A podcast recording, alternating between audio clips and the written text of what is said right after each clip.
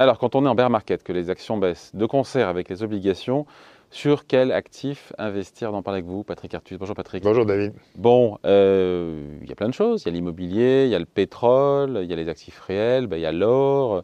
Il y a une vie en dehors des, actions et des obligations. On me dire qu'il y a aussi le, cash, c'est un peu l'objet de cette, cette vidéo aujourd'hui. Euh, c'est le, cash, c'est la seule planche de salut quand tout va mal Alors, il faut distinguer le, niveau de finesse de l'analyse.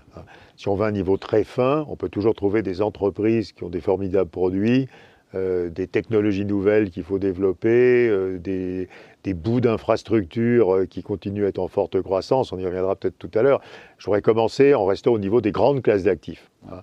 Donc, les, le J'ai dit, il y a le pétrole, il y a le pétrole, il y a l'immobilier, a alors, le, le, cash, les matières premières, les différentes formes d'immobilier, les actions cotées, le private equity et les obligations, en gros. Hein.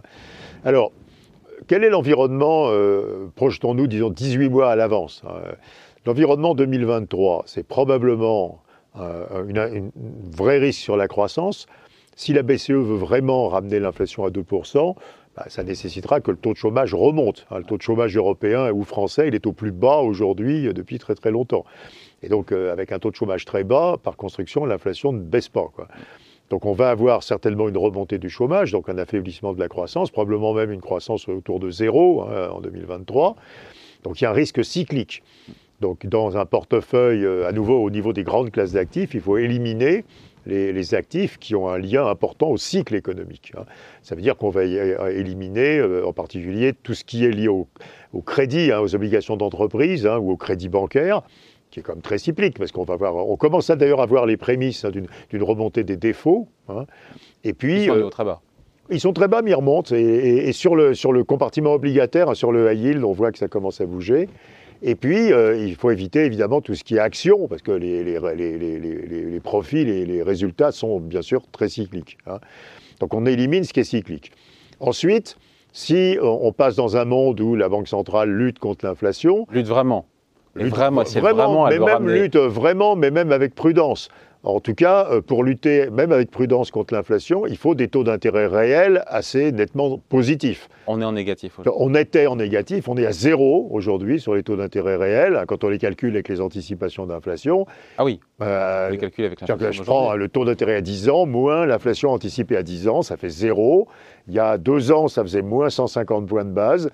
Et dans, dans, un an, ça fera plus, disons, plus 100 plans de base.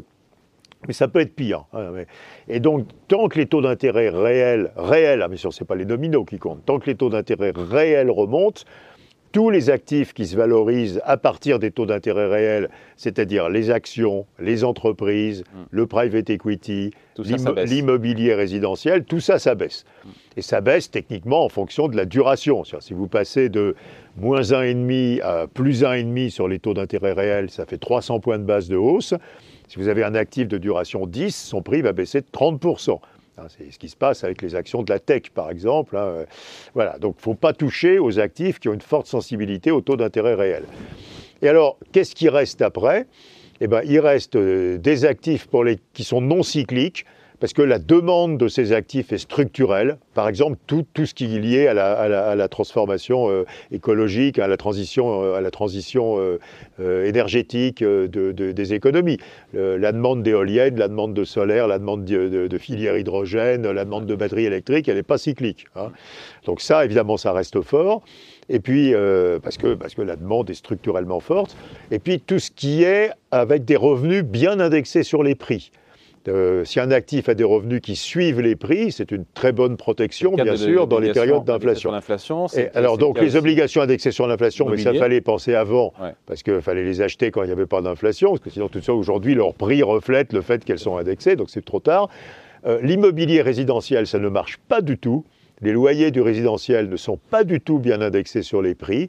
C'est parce qu'il y a énormément de régulation, de, hein, contrôle, même de beaucoup de villes où les loyers sont bloqués. Et par contre, ça marche assez bien sur les loyers du commercial, hein, de l'immobilier commercial, les boutiques, les malls, etc., la logistique. Donc l'immobilier commercial est une assez bonne protection dans cet environnement. Mais vous voyez qu'il ne reste pas grand-chose. Si vous dites, alors bien sûr, pas d'obligation parce que les taux d'intérêt remontent. Euh, pas d'obligation risquée, pas de quoi que ce soit qui est lié au crédit à cause du risque cyclique. Euh, Pas, pas de private equity, pas d'actions cotées à cause du risque cyclique avec la remontée des taux d'intérêt réels, pas d'immobilier résidentiel, etc. Il vous reste l'immobilier commercial et les infrastructures vertes. Quoi. Voilà. On ne fait pas un portefeuille avec ça. Et, donc pour vous, le- il reste quoi? Il reste le Bah, cash? à mon avis, un investi- Alors, après, il y, a, on- il y a plein de trucs sophistiqués à faire. Vous pouvez repérer des entreprises qui ont de nouveaux procédés pour stocker l'électricité, etc. Il y, a- il y en a plein. hein, il y en a plein, il y en a, mais c'est petit. À nouveau, il y a plein d'investissements de niche à faire sur la technologie, hein, euh, à nouveau, sur tout ce qui est lié à la transition. euh, il y a tous ces investissements dans le commercial, mais tout ça, c'est. Mais dans les masses, je pense qu'il n'est pas imprudent en attendant que les taux d'intérêt réels soient stabilisés à un nouveau niveau plus élevé, de mettre beaucoup de cash dans les portefeuilles. Alors le cash, il paye moins l'inflation hein, en termes réels. Donc effectivement, cette année, en moyenne, il va payer moins 5, moins 5,5. Ah ouais, c'est- Alors, moins 5, moins 5,5, c'est moins grave que les actions ou potentiellement l'immobilier. Alors, l'immobilier résidentiel, c'est un mystère, parce que l'immobilier résidentiel, pour l'instant, n'a pas corrigé. Oui. Alors qu'on a beaucoup de signes de faiblesse hein, euh, sur euh, les demandes de crédit immobilier, sur les intentions, sur les, les transactions Les transactions. immobilières, etc. Mais cette faiblesse, pour l'instant, ne s'est pas traduite en prix. Oui. Les prix de l'immobilier en, en Europe ont augmenté de plus de 10% sur un an, en France de plus de 7, aux États-Unis de plus de 20, mais ça va venir. hein. donc il faut surtout faire extrêmement attention à l'immobilier résidentiel. À nouveau, contrairement à une, une- une idée reçue, ce n'est pas du tout une bonne protection, ni contre la hausse des taux d'intérêt, ni contre la hausse de l'inflation. hein. Enfin, pour beaucoup de gens qui nous regardent, ils disent quand même le cash, c'est pas insensé quand même. Bah, six mois, c'est pas le cas jusqu'à la Ah, fin voilà. des temps. Le cash, après, dans le cycle Parce que économique... l'ajustement sur les actions n'est pas Bah, terminé. L'ajustement sur l'action n'est pas terminé, mais ensuite la reprise action, comme d'habitude, elle va être euh, forte et rapide.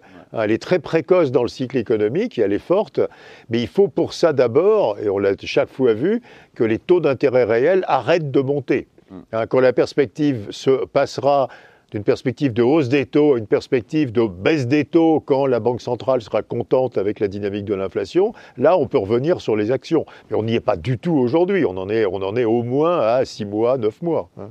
Bon, allez, merci beaucoup. Explication signée. Patrick Artus. Merci Patrick. Merci David.